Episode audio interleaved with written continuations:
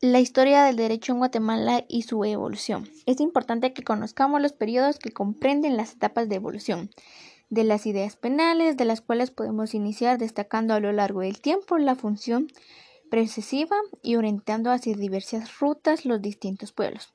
Los estudios están en la materia se agrupan en cuatro periodos, que son la época de la venganza, la privada, la época de la venganza divina, la época de la venganza pública, periodo humanitario, quienes señalan la quinta parte, que es la etapa de la científica.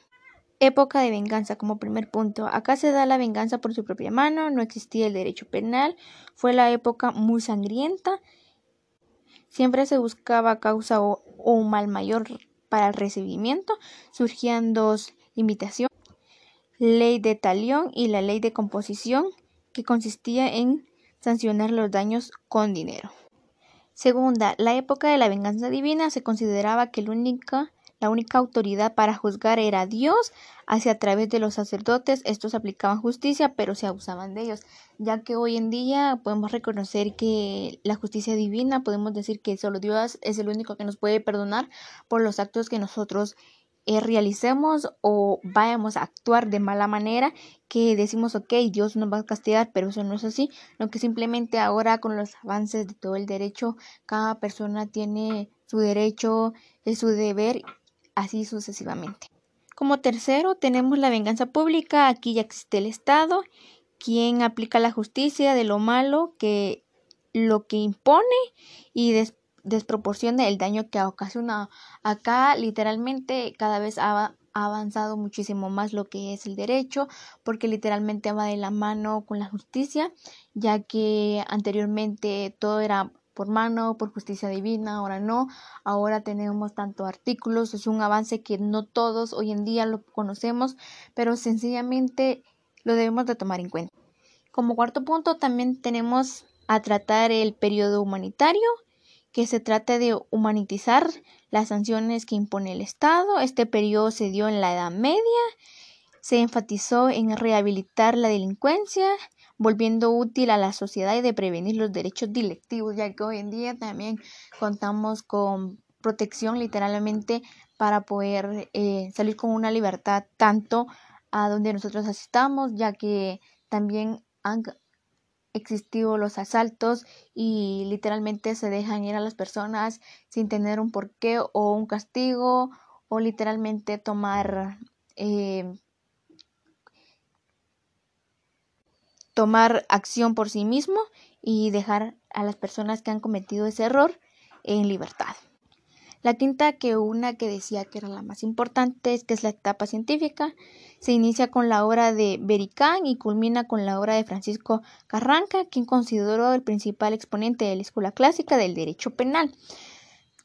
Hay quienes señalan con principios del periodo científico las doctrinas positivas de fin del siglo pasado, pero realmente serían autores como Manuel Kant, Star Frederick Ellery, eh, Brainer y algunos otros, los cuales surgieron diversos criterios, al cual le dieron luminosa etapa clasificándolos de manera teoría ven la pena de la pena de retribución.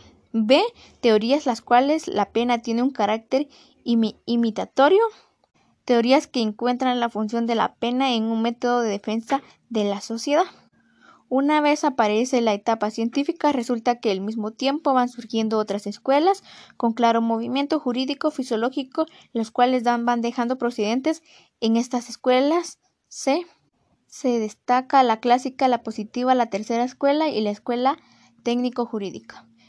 La época, como lo mencionaba anteriormente, en la época moderna fue cuando ya se comenzó a notar más lo que es el derecho y las defensas penales la época moderna existe una unidad criterio en cuanto al derecho penal, una ciencia e, que emite jurídicamente de qué servicio tratan los problemas relativos delito, delincuente, pena, medidas de seguridad, mientras las ciencias penales o criminologías, las cuales tienen el mismo objetivo, el estudio de deben el estudio punto de vista antropológico. Algunos sostienen el derecho penal que debe ser exclusivo de lo denominan de, del derecho penal vigente basándose en el científico, alejándose de cuestiones fisiológicas y criterios, la evolución del desarrollo del derecho penal guatemalteco.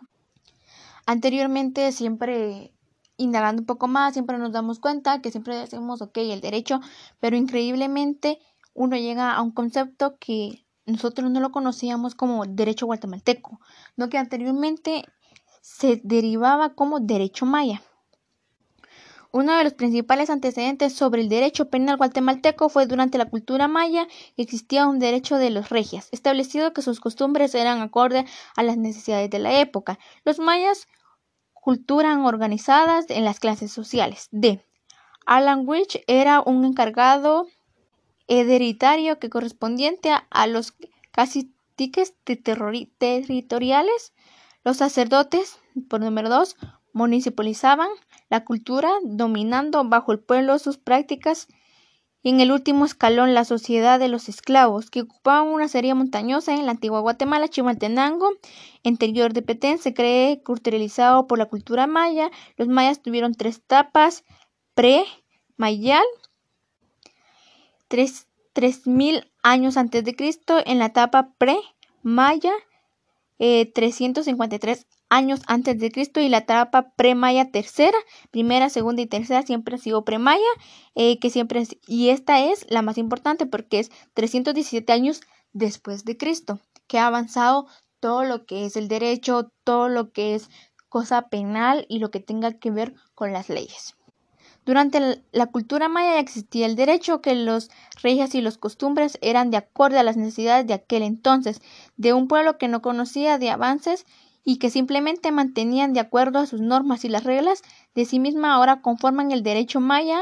Ellos mantenían sus formas de comercio, transacciones de ámbito internacional, las reglas de conductas, sus castigos infactores y su actividad principal era la agricultura por lo cual se consideraba un pueblo tranquilo, trabajador y defensor de sus tradiciones y creencias. Prueba de ello que en la actualidad el pueblo maya de repente de dos millones de la totalidad de habitantes del país aún luchan arduamente por sus costumbres y defensor de sus tradiciones han sobrevivido durante a través de los años.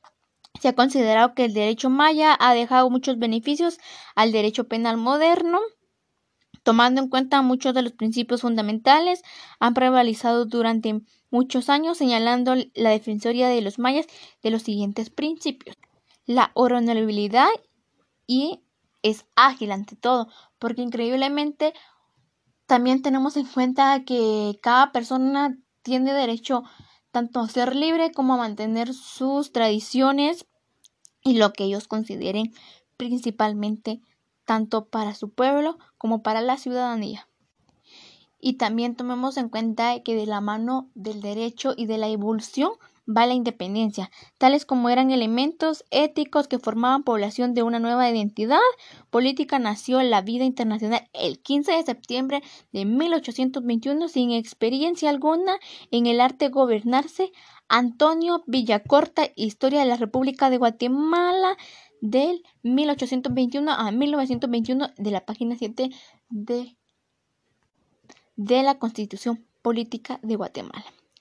En informe del último Ministerio Tesorero de las Reales Cajas, conservado el Archivo General de India Sevilla, republicado en los Anales de la Sociedad Geográfica de la Historia, publicado en 1930, y 5 da a conocer los siguientes poblaciones del Reino de Guatemala, encendía a un escaso millón de habitantes, de ellos se contaban con 608 indios, 300 mil mulanos, negros y castas, y de 40 a 45 mil españoles criollos blancos, siendo muy corto número de europeos chatos que formaban una sola clase en el país de los indios. No entraban habitantes de la revolución si no habían dejado de dejar llevar su simpaticidad.